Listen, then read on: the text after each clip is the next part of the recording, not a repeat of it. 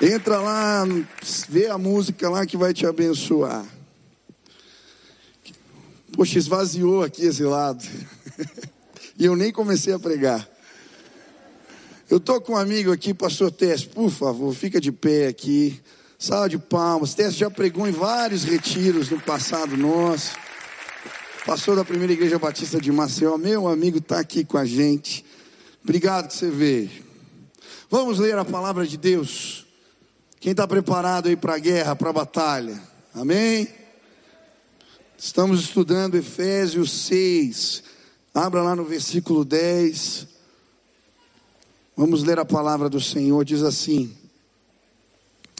Finalmente, fortaleçam-se no Senhor e no seu forte poder. Vistam toda a armadura de Deus para poderem ficar firmes contra a as ciladas do diabo. Vou ler mais uma vez. Vistam toda a armadura de Deus para poderem ficar firmes contra as ciladas do diabo. O título da mensagem de hoje é Serviço de Inteligência do Céu. Nós começamos a estudar sobre batalha espiritual uma série chamada Guerra Invisível há duas semanas. E é interessante porque nesse momento uma guerra está acontecendo, uma batalha. E temos que estar atentos o tempo todo para discernir as batalhas espirituais. Ontem eu e assim nós estávamos saindo de um aniversário e já na rua encontramos ali uma pessoa que veio nos abordar. Estava com o Beni, com a Nina, de mãozinha dada. A pessoa veio um pouco assim, né? Chegando meio rápido perto da gente. Assim já falou, lindo, o que, que a gente faz? E ele, não, não, não, quero, não quero nada, não quero, fica tranquilo, não sou ladrão. Ser sincero. Me dá uma grana aí para eu comprar um pouco de cachaça. Aí eu falei, cara, eu sou pastor, eu vou ficar mal se eu te der dinheiro para comprar cachaça. Você veio pedir dinheiro para o cara errado. Mas eu quero te dizer que eu posso te dar uma água melhor. Jesus disse que quem bebesse da água que ele desse jamais teria sede. Pelo contrário, do seu interior fluiriam rios de águas vivas. Hoje eu quero te falar de Jesus. E aí comecei a falar de Deus para aquele cara. E aí ele começou a contar a história dele. Ele falou: Olha, eu tinha uma filha de dois anos, ela faleceu e eu me revoltei e comecei a beber. E eu estou nessa vida por causa disso. E nós, de repente, estávamos no meio da rua, no meio de uma guerra espiritual. As crianças do lado, assim junto, eu com a mão na cabeça do cara, orando ali. Quando vi, nós estávamos abraçados no meio da rua, porque Jesus é poderoso para destruir toda a fortaleza espiritual. Eu falei, hoje você vai para casa, cara. Você vai voltar para sua casa. Você vai declarar que Deus é maior na sua vida. Eu vi aquele moço saindo rápido, andando. Sabe, batalhas espirituais estão acontecendo todo instante. Você não enxerga, não vê, mas elas são reais. E hoje eu quero te dar munição para vencer batalhas espirituais na sua vida. Quantos querem isso? Amém? Amém? Começamos essa série e primeiro estudamos a respeito das fortalezas da mente. Quem lembra aqui? Fortalezas, redutos de resistência que o inimigo coloca no nosso entendimento para tentar frear a obra do Espírito no nosso interior. Hoje eu quero continuar falando sobre o serviço de inteligência do céu. O que acontece aqui é que o apóstolo Paulo está preso. O apóstolo Paulo foi preso duas vezes em Roma. A segunda vez, ele ficou ah, num lugar escuro, foi lançado numa masmorra, um lugar mal cheiroso, onde as pessoas saíam leprosas ou sentenciadas à morte. Na segunda prisão de Roma, ele escreve a carta a Timóteo, ele já está sentenciado à morte, quando ele escreve as suas últimas palavras para aquele amigo querido na fé. Mas a carta de Efésios é escrita quando o apóstolo Paulo está preso na primeira prisão em Roma era uma prisão domiciliar. Nesse lugar ele tinha algumas regalias, ele podia receber visitas, ter acesso aos seus pergaminhos, e ele ficava algemado ali, com guardas pretorianos, que faziam turnos de seis em seis horas. E eu creio que é olhando para as vestimentas desses homens, desses guardas, que ele se inspira para escrever esse manual de fé. Escrever como nós podemos vencer batalhas espirituais. E ele não apenas fala das nossas armas, mas eu creio que nesse momento o apóstolo Paulo é visitado por Deus e ele recebe um relatório do serviço de inteligência do céu. Como o inimigo trabalha. Eu lembro que alguns anos atrás eu assisti um filme que contava a história de alguns jovens britânicos que foram selecionados para fazer parte do serviço de inteligência ah, ali da Inglaterra na Segunda Guerra Mundial. E é interessante o filme, porque eles desenvolvem uma máquina que era capaz de decifrar os enigmas, os códigos da Alemanha nazista. E eles vão, assim, à medida que desenvolvem a máquina, eles interceptam as comunicações de rádio, telégrafo e conseguem decodificar e saber onde as emboscadas iam acontecer, onde o inimigo estava programando atacar e por isso eles vencem a guerra. A Bíblia nos conta algo parecido com Eliseu. Eliseu recebia o relatório das emboscadas do rei da Síria. Ele preparava a guerra, emboscadas para Israel, mas aquele homem cheio do espírito procurava o rei de Israel e falava: Ó, oh, vai acontecer uma batalha ali, uma emboscada ali. E aí eles se preparavam e venciam a ponto do rei da Síria achar que havia um espião entre eles. E aí os seus servos dizem: não, não é um espião, é um homem de Deus que existe na casa de Israel. Ele fala até o que se passa nas recâmaras do rei. Sabe, eu creio que o apóstolo Paulo recebeu um relatório de como nós podemos vencer o nosso inimigo. Quais são suas estratégias, suas emboscadas, a maneira como ele trabalha. E hoje eu queria compartilhar com você, para que você pudesse sim, usando esse relatório espiritual, se preparar para a batalha e vencê-la em nome de Jesus. Quantos querem vencer a guerra? Quantos querem aprender com este relatório do céu? Amém?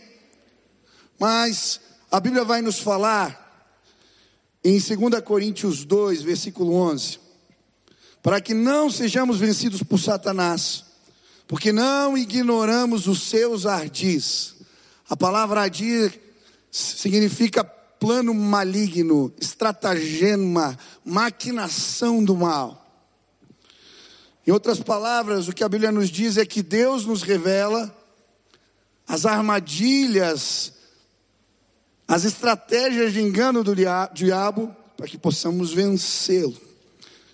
Nesse texto a Bíblia fala de quatro tipos de estratégias: as ciladas, o dia mal, as setas inflamadas e os disfarces.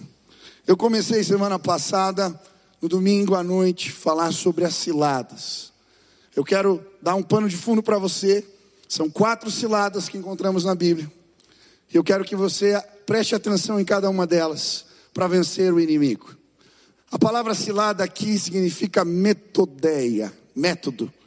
É o truque, a armadilha que o inimigo usa para nos prender espiritualmente. Existem alguns tipos de armadilhas. O primeiro que estudamos foi o engodo. Quem sabe aqui o que é engodo? Sabe o que é engodo? Quem já pescou aqui? Levanta a mão.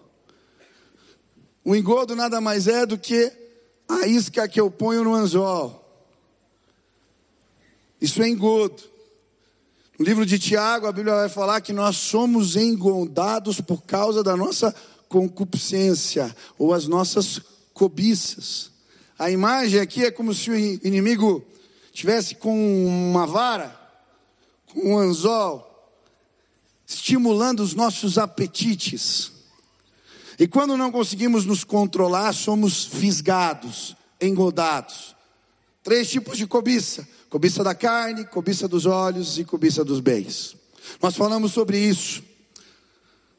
Eu não sei se você não tem se controlado aqui, mas eu quero dizer que há poder em Jesus para destruir toda a maquinação do mal. Se ele tem estimulado os seus apetites, hoje a vara vai ser quebrada no poder do Altíssimo. Você pode sim se conter.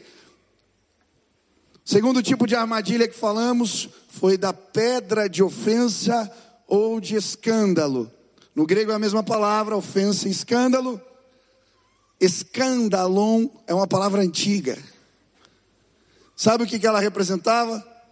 Ela era madeirinha que segurava a carapuça. Vou mostrar ali a carapuça. Sabe, pega os galhos, amarra bem e deixa um pedacinho de madeira para segurar a arapuca. Esse gatilho, esse pedaço de madeira se chama escândalo. Quando o passarinho ia lá comer a isca, ele derrubava a madeirinha e ficava preso. É sobre isso que a Bíblia está falando, uma armadilha. Eu falei sobre a ofensa e sobre o escândalo. Ofensa é a pedra que eu tropeço. Quando eu sou ofendido por alguém e quando eu deixo a ofensa tomar conta do meu coração, eu tropeço. A ofensa é capaz de me deixar amargo. Ela é capaz de construir muros que me separam de pessoas que eu amo e me separam de Deus. Mas há poder em nome de Jesus para jogarmos pedras de tropeço fora. Se você foi ofendido, machucado, se isso está trazendo amargura no seu coração, hoje em nome de Jesus, o inimigo vai cair por terra, nós vamos acabar com a arapuca de Satanás. Mas a pedra de tropeço, ela também é a pedra de escândalo. O escândalo é quando eu faço os outros tropeçarem. A Bíblia vai falar que nós promovemos escândalo quando não cuidamos dos mais fracos da fé ou quando não usamos bem a nossa liberdade, a liberdade que temos. E muitos aqui têm sido de pedra de tropeço para outros porque não estão usando bem a liberdade que Jesus lhes deu. Dependendo das posturas que temos, fazemos os outros cair. Mas hoje eu também creio. Jesus vai tirar a pedra de ofensa do nosso caminho em nome de Jesus. Agora eu quero continuar falando da terceira cilada que nós vamos estudar hoje. Hoje nós vamos falar sobre laços espirituais. A terceira cilada do inimigo é o laço, o laço do passarinheiro. A Bíblia vai nos falar sobre essa armadilha em vários textos. Em Timóteo, no capítulo 2 Timóteo, capítulo 2, versículo 26, a Bíblia diz: a fim de que se livrem dos laços do diabo, que os prendeu para fazerem o que ele quer. A Bíblia também vai dizer no Salmo 91 sobre o laço do passarinheiro. Que armadilha era essa? Põe lá na tela, pegava um fio de nylon, muitas vezes imperceptível, colocava a isca no meio. Quando o animal ia comer o alimento, ele era enlaçado.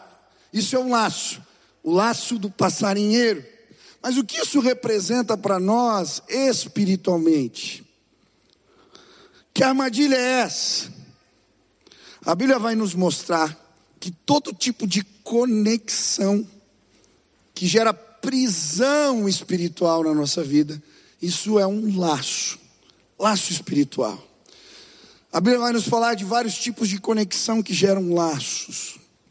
Olha o que diz Eclesiastes 7, 26 descobri que muito mais amarga do que a morte é a mulher que serve de laço, cujo coração é uma armadilha e cujas mãos são correntes. O homem que agrada a Deus escapará dela, mas ao pecador ela apanhará. O que, que ele está falando aqui? Ele está falando do laço que é gerado pelo adultério, pelo sexo fora do casamento. Quando temos uma relação desse tipo, somos sim, aprisionados espiritualmente. A Bíblia vai nos explicar melhor isso em 2 Coríntios, capítulo 6, versículo 16, quando ele diz, perdão, 1 Coríntios, ou não sabem que o homem que se une à prostituta forma um só corpo com ela, porque como se diz, os dois se tornarão uma só carne. Relação sexual, ela gera vínculos. Nos tornamos uma só carne com as pessoas que dormimos. E muitas vezes esse tipo de relação ou de associação gera laço, prisão espiritual. Um exemplo bíblico disso é Sansão. Sansão era um homem escolhido por Deus para uma grande obra. Deus lhe deu uma força descomunal para libertar a casa de Israel. Mas ele é enredado numa relação com Dalila.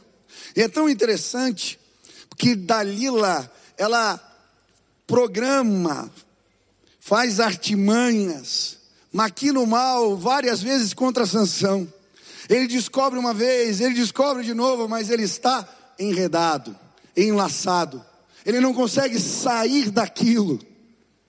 Existia uma prisão espiritual. E a Bíblia vai nos mostrar que isso se torna físico. A prisão espiritual se torna física. Juízes 16, 21. Os filisteus o prenderam, furaram seus olhos e o levaram para Gaza. Prenderam-no com algemas de bronze e o puseram a girar com um moinho na prisão. Agora, a prisão espiritual se transformou em algo físico. Ele rodava um moinho, ele estava preso em correntes, ele estava literalmente vendo a sua condição. Existem pessoas presas nessa casa, que se aventuraram em relacionamentos, que se aventuraram, dormiram com pessoas, e agora, por mais que querem sair de determinados Relacionamentos não conseguem, estão presos. Eu lembro do rapaz que eu atendi, uma esposa linda, filhos maravilhosos. Eu lembro que ele chegou na minha sala dizendo, pastor,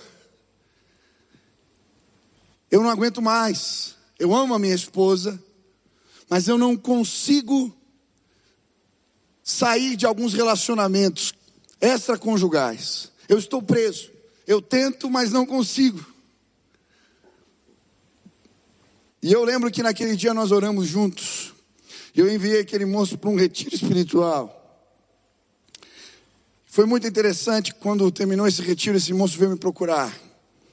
Ele veio me dizer, pastor, quando eu comecei a confessar, aquela prisão espiritual foi revelada na minha vida ali.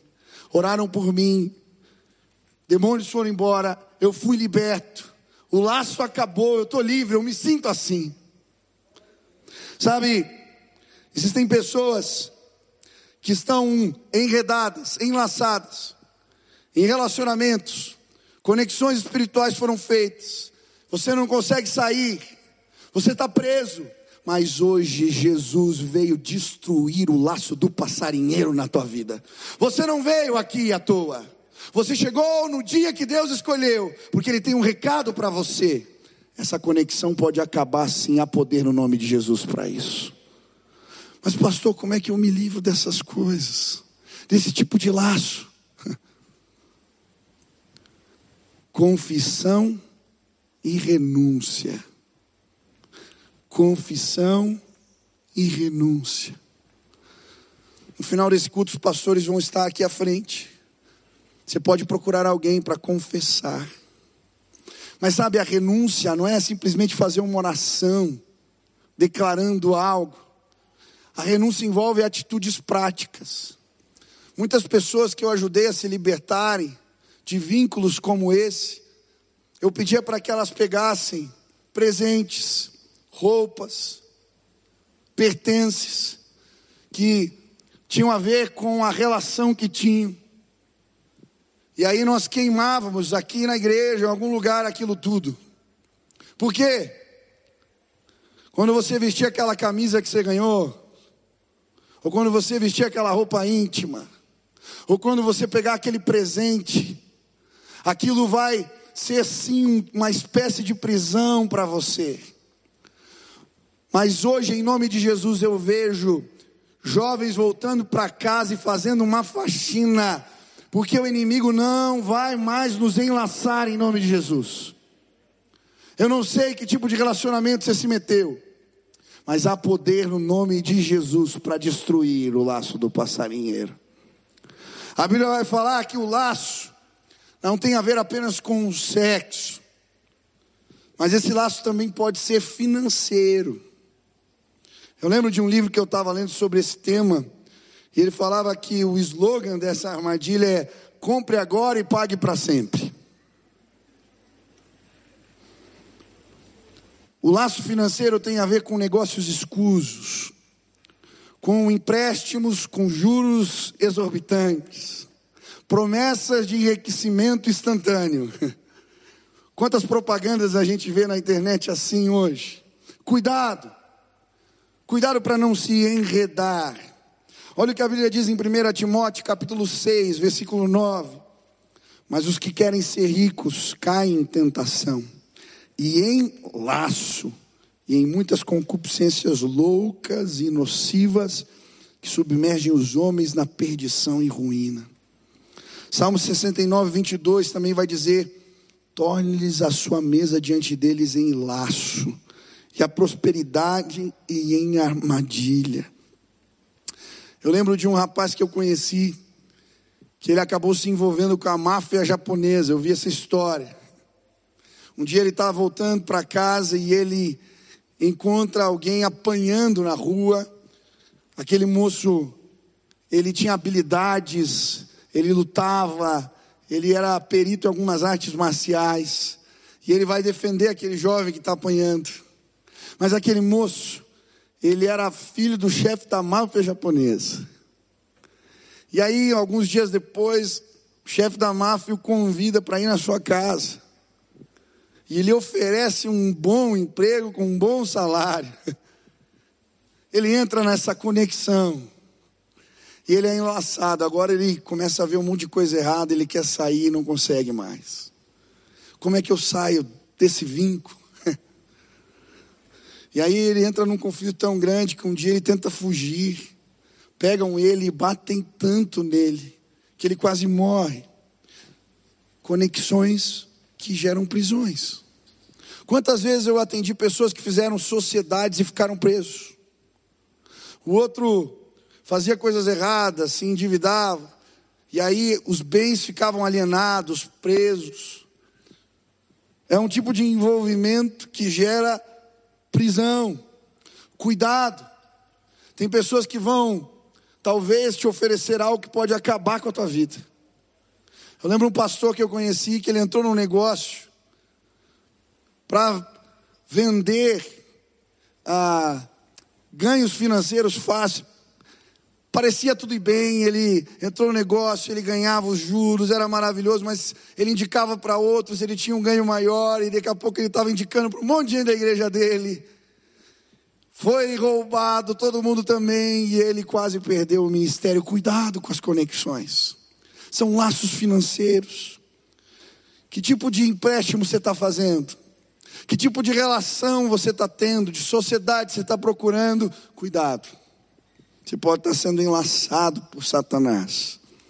A Bíblia também fala que um outro tipo de associação que gera laço são as amizades e relacionamentos tóxicos. Provérbios 22, 24 a 26 diz: não se associe com quem vive de mau humor, nem ande em companhia de quem facilmente se ira.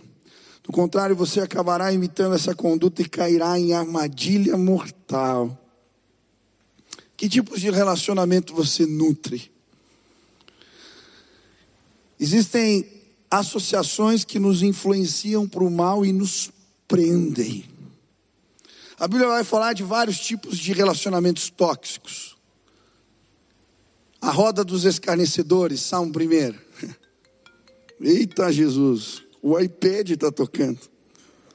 Sai, Satanás, é que nunca vi isso. Tá bom, Jesus. Não, hoje está uma festa aqui, cai água de tudo que é lado. A vitória vai ser maior, amém? Roda dos escarnecedores. Sabe aquele tipo de roda? Que você senta, pessoal, escarnecedor é o zombador. Ele gosta de falar mal da vida alheia. E ele faz normalmente brincando, tirando sarro. E a gente tem que tomar cuidado porque a gente senta e é gostoso. Né? Brincadeira, fala, idade, que. Tem sempre uma ironia. A maledicência corre solta. Faz piada de coisa séria. Mas quando você vê, você está fazendo igual. Coisas sérias estão acontecendo e a gente está fazendo piada. Cuidado. A roda dos escarnecedores, ela nos faz perder a noção da seriedade das coisas. Você está sendo enlaçado. Cuidado. A Bíblia nos fala da mulher rixosa. Não divida o eirado com a mulher rixosa. Pastor, o que, que é isso? Não divida o telhado com a mulher barraqueira. É isso que a Bíblia está dizendo. Meu amigo, minha amiga, você é para os dois lados. Você está namorando, menino, um cara que é barraqueiro, que está sempre metido em confusão. Sabe, tem gente que parece que gosta de barraco, gosta de criar caso. Tem mulher e homem assim. Aí você está num relacionamento para casar, a Bíblia está dizendo isso aí, é um relacionamento tóxico. Você vai ter problema na tua vida. Você vai ficar enlaçado numa relação, daqui a pouco você está no meio de confusão que você nunca iria se meter sozinho. Mas você está do lado de um barraqueiro, você entra no meio do rolo. Quem são teus amigos? Quem são as pessoas que você está ali abrindo a vida, dividindo a vida? Cuidado. A Bíblia também fala para a gente não se associar com pessoas que gostam de farra. 1 Pedro 4, versículo 3 e 4. No passado vocês já gastaram tempo suficiente fazendo o que agrada aos pagãos. Naquele tempo vocês viviam em libertinagem, na sensualidade, nas bebedeiras, orgias e farras e na idolatria repugnante. Eles acham estranho que vocês não se lancem com eles na mesma torrente de moralidade e por isso os insultam. Um amigo, um amigo que gosta de farra, se você não vai com ele, ele fica bravo. Eu lembro da minha esposa quando se converteu, a Sil, ela começou a vir com algumas amigas na igreja. E ela se converteu, uma amiga também. E aí a amiga falava: Não, não tem problema, a gente ir na balada, não tem problema, a gente vai ser luz lá. Aham. Uhum. Tá lá, graças a Deus que ela não foi, né? Nossa, eu vejo, nossa, que luz que você está sendo. Quer ser luz, vai no evangelismo hoje, hoje à noite lá para o Batel, aí sim. Vai com 50, daí sim. Agora, ir na balada sozinho, meu amigo, não vem com esse papo. Aí, Assim eu estava naquela nova convertida, e aí o que eu faço? Será que é errado? E tem minhas amigas lá se pressionando para eu ir, eu vou, ou não vou, o que, que eu faço? E ela pegou a Bíblia. Deus, estou começando agora, por favor, se eu não devo ir com elas, são minhas amigas, conheço há muito tempo. Fala comigo. Ela abriu caiu em Provérbios 1,15. Dizia assim: Não ande com gente desta laia. Glória a Deus.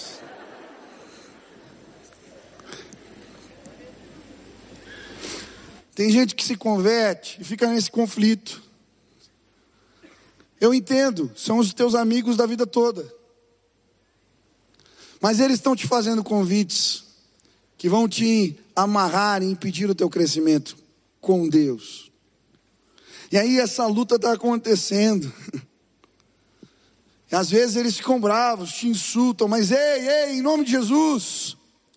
Hoje Deus vai arrancar laços da sua vida para que você possa crescer em nome de Jesus. Eu lembro do rapaz da minha célula, alguns anos atrás. Ele era professor de dança de salão, a esposa também. E na célula, ele para praticar com as alunas, ele começou a ir com, em algumas festas. E aí eles vieram conversar com a gente, eu falei, olha, isso aí é, é uma brecha que vocês estão dando. Você vai aí começar a dançar com essas meninas, tua esposa está em casa, daqui a pouco isso aí vai dar problema. E o cara ficou bravo comigo. Eu lembro que ele falou assim: Eu sou profissional suficiente para separar as coisas. Alguns meses depois, eles entraram numa crise no casamento. Por quê? Porque a carne é fraca, irmão. A gente cai. Tem relacionamentos que nos apresentam as coisas de Deus, nos aproximam de Deus, e tem outros que são laços na nossa vida que nos impedem de crescer na fé. Tem muito jovem aqui que está com falta de coragem de romper alguns relacionamentos, romper alguns vínculos, mas hoje Deus te trouxe a este lugar, porque algumas associações vão acabar na sua vida para que você possa deslanchar na vida com Deus. A gente prega o Evangelho, você vai ganhar teus amigos para Jesus, mas não é desse jeito, querido. Não é desse jeito. Em nome de Jesus, peça a Deus que te liberte desses vínculos. Cuidado. Eu vejo tantas pessoas sendo enredadas, tentando se libertar na vida, tentando acertar no casamento, tentando recomeçar, mas estão vivendo em associações que não levam a lugar nenhum. Hoje Deus te trouxe aqui. Se enquanto eu estou falando, alguns sinais vermelhos estão acendendo na sua cabeça em relação a pessoas e vínculos, é porque o Espírito está te mostrando coisas que precisam acabar na sua vida. Cuidado, julgo desigual. Ah, não, ela vai se converter. Ele vai. Cara, você precisa de uma mulher mais crente que você, cara. Você precisa de um marido mais crente do que você, um homem cheio do espírito, alguém que busca Deus, alguém que te abençoa, alguém que te complementa. A canga desequilibrada já não funciona para o boi, mas quanto mais para a gente. Quantos querem ter uma casa cheia de paz, cheia da presença de Deus? Quantos querem sim lutar por valores juntos, por crescimento juntos? Você precisa sim se associar com pessoas que estão buscando a mesma coisa. Hoje laços vão cair por terra em nome de Jesus. A arapuca do inimigo vai ser destruída na tua vida. Última cilada, e eu vou terminar com ela. A Bíblia vai falar da dessensibilização. Eu não sei se você sabe como é que eles caçam lobo. Os esquimós caçam lobo. Eles pegam uma faca e passam sangue nela e a deixam congelar. E aí passam de novo sangue, e outra camada de sangue, e outra camada de sangue. E então eles fincam a faca na neve. O lobo sente o cheiro do sangue. E ele vem de longe, e ele começa a lamber o sangue. O gelo desensibiliza sua língua. E então ele começa agora a lamber a lâmina sem sentir, e daqui a pouco está lambendo o seu próprio sangue e morre dessa forma. A outra maneira do inimigo nos enredar é usando a dessensibilização. A palavra de Deus nos fala de dois tipos de dessensibilização: os sentidos embotados e a mente cauterizada. Pastor, o que isso representa? O que isso significa? Cauterizar. Essa palavra surgiu com a ferramenta que eles usavam para marcar o gado. Sabe aquele ferro incandescente? Marca o gado. Depois que a cicatriz, depois que o machucado cicatriza, aquele lugar fica insensível. Isso é cauterizar. O pecado faz isso com a gente. Ele cauteriza o nosso entendimento. Tem muitas pessoas aqui que perderam a sensibilidade do espírito. Como? pecados recorrentes. A gente vai tolerando alguns pecados, achando que eles são inofensivos, que eles não fazem nada. Mas eles vão nos dessensibilizando devagarinho. Quando a gente vê, a gente fica com os sentidos embotados e a gente morre espiritualmente. É exatamente assim que o inimigo trabalha. Eu lembro na minha adolescência, eu fui num retiro e uma pessoa que estava ministrando a palavra ensinou naquele retiro que alguns valores que a palavra ensinava que eram pecados não eram pecados. E por conta disso, eu comecei algumas práticas na minha vida que me aprisionaram durante anos. No começo, eu me sentia mal, o espírito gritava dentro de mim. Mas depois que eu fiz uma vez, dez vezes, vinte vezes, trinta vezes, aquilo já nem me incomodava mais. Todo mundo faz. É assim mesmo. Aí os sintomas da morte começaram a aparecer. A Bíblia diz que antes de nos convertermos estávamos mortos em nossos pecados e delitos. Morto não sente, Morto não vê, morto não ouve. À medida que vamos praticando o pecado, ele vai nos matando devagarinho. E de repente não sentimos mais. Não sentimos mais os apelos do Espírito, não sentimos mais arrependimento, não sentimos mais nada, o nosso coração fica duro. E a gente começa a defender que o errado é certo. Romanos vai falar sobre isso no capítulo 1. Ele fala que o pecado recorrente fez Deus entregar os homens, primeiro a imundícias, depois a paixões vergonhosas, depois a um estado reprovável de mente. O que, que é isso? Eles estão fazendo errado e acham que é certo. Nós estamos vivendo uma guerra espiritual nesses dias. Tem gente quando viu o vídeo aqui do One School torceu a cabeça. Vai falar sobre isso na igreja? Aonde você quer falar sobre o papel da mulher, se não na igreja? Aonde você quer estudar sobre a questão da ciência, se não na igreja? Aonde você quer estudar sobre as questões que envolvem a sexualidade, se não na palavra de Deus? O diabo quer tentar nos calar, porque gerações estão morrendo, lambendo o próprio sangue. A iniquidade se estabeleceu. Nós ouvimos um pastor falando aqui do Canadá um lugar onde despertamentos espirituais aconteceram, gerações de jovens inteiras estão perdidas, porque é uma mentalidade diabólica entrou no meio do povo de Deus. Eu vou falar que pecado é pecado aqui. Se você gosta ou não, a palavra de Deus tem que te confrontar. E quantas vezes ela me confronta? Se ela deixou de te confrontar, algo está errado na tua vida. Quando eu abro a Bíblia, ela é um espelho que revela muitas vezes podridão em mim. Nós temos duas opções: ou fechamos a Bíblia, escondemos ela e vivemos do nosso jeito, ou lemos a palavra e encaramos as verdades. Ah, mas eu fui injustiçado, injustiçada. Aonde você vai encontrar a resposta para a injustiça? Na tua força?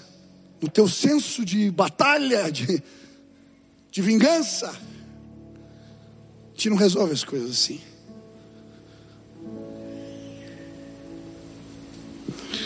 Palavra de Deus tem respostas para as tuas perguntas. Talvez não as que você quer.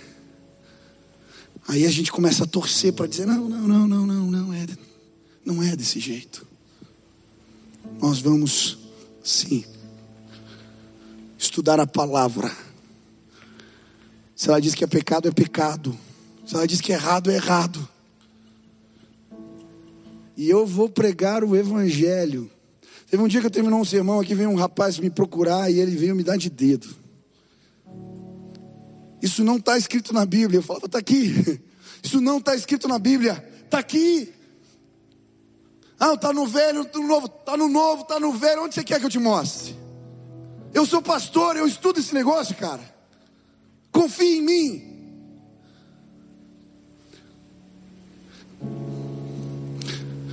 Chega. Eu vi gerações se perderem por causa de engano, de mentira. Chega. Hoje o laço do passarinheiro vai ser destruído nesse lugar. As facas que ele deixou no meio do caminho, que estão enredando muitos. Meu amigo, se você começou a dizer que pecado não é pecado, se os sintomas da morte espiritual começaram a alcançar a sua vida, hoje o Espírito vai soprar neste lugar. Nós estamos numa guerra como nunca antes. A Bíblia fala, e amanhã eu vou pregar sobre o dia mal. O dia mal é o dia da adversidade, o dia da luta, da batalha, da provação. Mas ele também é um evento escatológico. A Bíblia diz que no final dos tempos, o dia mal, Deus ia dar permissão, e o inimigo enganaria muitos.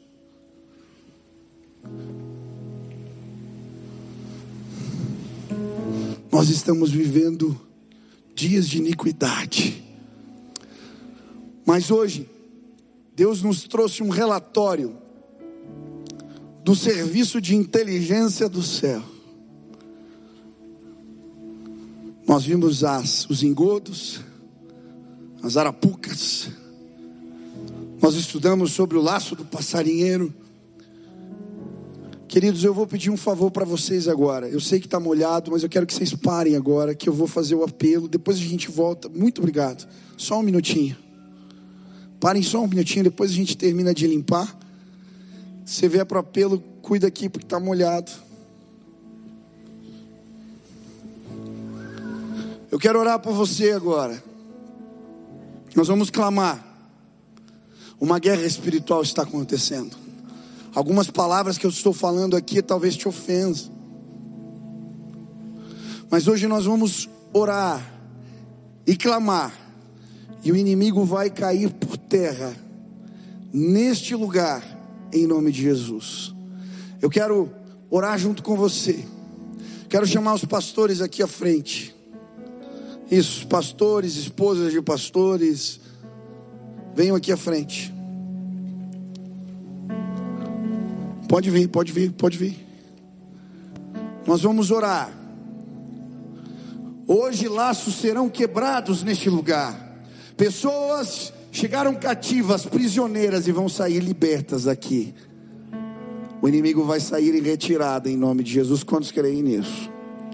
Se você quer vencer batalhas espirituais, se você quer ser vitorioso na tua vida com Deus, quero que você fique de pé no seu lugar agora. Eu quero orar por você, clamar agora. Onde você está? Fique de pé no seu lugar. Nós vamos orar, orar, orar. Deus nos equipa, nos dá discernimento, nos faz enxergar. Nós vamos orar. E se você veio, algo tocou teu coração. Talvez é uma armadilha na mente, talvez é uma sensibilização, talvez é um laço, eu não sei, não importa. Se você quiser receber uma oração aqui, saia do teu lugar, venha. Nós queremos orar por você, ministrar na sua vida. E eu creio, pessoas serão libertas nesta casa hoje em nome de Jesus. Você crê nisso? Amém? Se Deus falou contigo, você quer receber uma oração, pode vir aqui, nós vamos orar por você. Enquanto isso, eu quero orar pelo povo de Deus. Estenda suas mãos para o céu, assim. Pai querido, em nome de Jesus, que hoje o Espírito de Deus seja derramado sobre esta casa.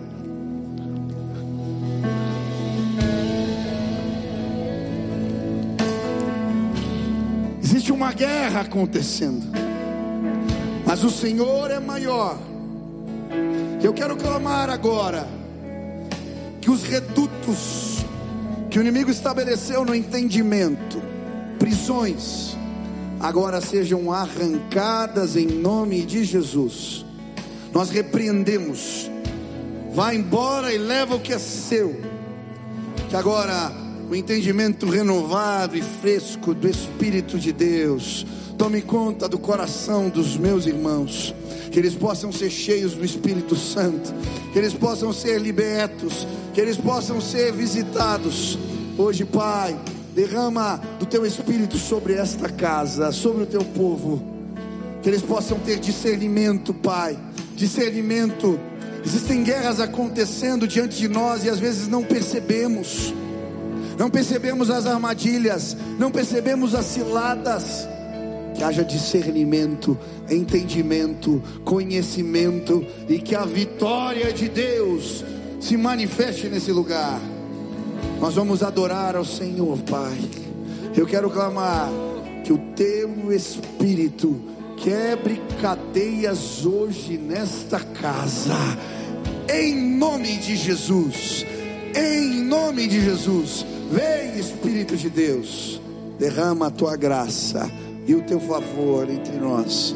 Essa é a minha oração em nome de Jesus. Amém. Quantos querem ser quem quantos querem entrar nessa guerra agora aqui comigo? Amém? Quer entrar? Nós vamos levantar um clamor agora. E os espíritos malignos vão sair em retirada aqui. Amém? Você crê nisso? Você crê? Tua vida vai mudar hoje, em nome de Jesus. Tua vida vai mudar hoje nesse lugar. Estenda as suas mãos para o céu e comece a clamar. Deus vem nesse lugar. Oração de guerra agora. Comece a orar, repreender o mal, clamar que as pessoas que estão vindo aqui à frente possam ser libertas. Que aqueles que hoje estão sentados e não têm coragem de sair do seu lugar, que eles saiam e recebam cura do Senhor. Comece a orar, comece a orar, comece a orar. Nós vamos desbaratar desarmar armadilhas hoje. Casamentos serão salvos hoje neste lugar, famílias serão restauradas hoje nesta casa. Sim, pessoas serão libertas, ministérios restaurados. Há poder no nome de Jesus. Enquanto a música toca, eu quero te convidar a orar junto comigo, a guerrear com as armas do Espírito e a declarar: a vitória de Deus chegou, a vitória de Deus chegou, a vitória de Deus chegou.